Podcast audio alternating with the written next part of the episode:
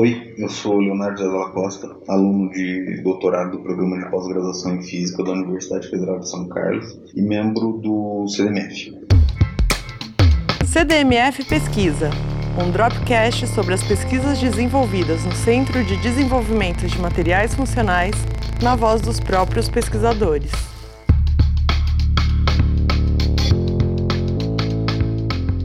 A minha pesquisa doutorado, né, meu projeto de doutorado, ela envolve estudar materiais que a gente conhece como compósitos magnetoelétricos, né? Que são compósitos que quando você aplica um, um sinal magnético, você vai ter uma resposta elétrica. Uh, e eles são compósitos porque eles são a combinação de outros dois materiais, né? os materiais que a gente chama de piezoelétrico, que é um material quando eu aplico quando ele está polarizado eletricamente, eu aplico uma tensão mecânica nele e dá um sinal elétrico. E um outro material que é o que são os magnetos que são materiais que quando eu aplico um campo magnético, eles alteram a sua forma, né? eles deformam. Quando a gente junta os dois e o material piezoelétrico está polarizado e eu aplico um campo magnético, eu vou ter então é, que o material magnético vai deformar e pressionar o material piezoelétrico, né? fazendo com que através de uma aplicação de um campo magnético eu tenha um sinal elétrico. Em particular, com o material piezoelétrico para esse projeto, a gente escolheu o niobato de sódio potássio, né? que é, uma, que é um piezoelétrico pouco usual, mas ele é um material livre de chumbo, que pode ser potencial para aplicações futuras quando a gente chegar a esse nível, né? Uh, já com o material magnestrictivo, a gente escolheu uma, um, uma ferrita de, de cobalto dopada com níquel. E por que a escolha de ferrita de cobalto e níquel? Né? A ferrita de cobalto, ela, em relação à ferrita de níquel, ela leva um tempo muito maior para chegar à sua magnetização máxima, que é o que a gente chama de materiais é, magnéticos duros. Né? Em contrapartida, a ferrita de níquel, que é um material que chega à sua magnetização máxima muito mais rápido do que a de cobalto. E esses materiais a gente chama de ma, é, materiais magnéticos moles. Né?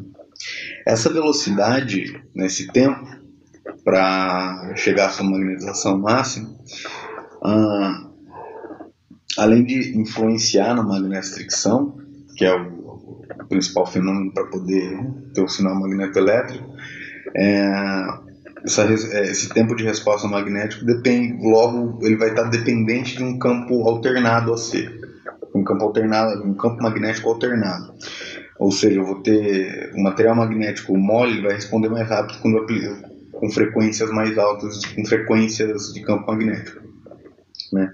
Então a nossa ideia foi construir uma ferrita de cobalto com íons de níquel dentro da sua rede para que a porcentagem, né, a concentração de níquel possa funcionar como um, um regulador da magnetostricção, né?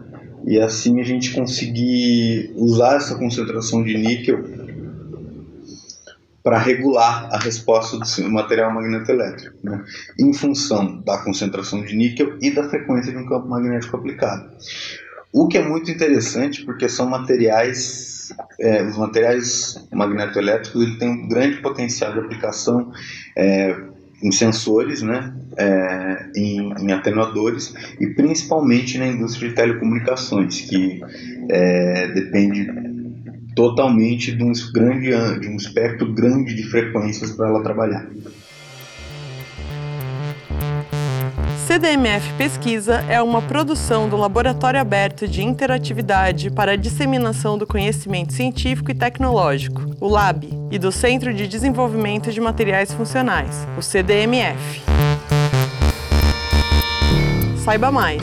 Visite www.cdmf.org.br.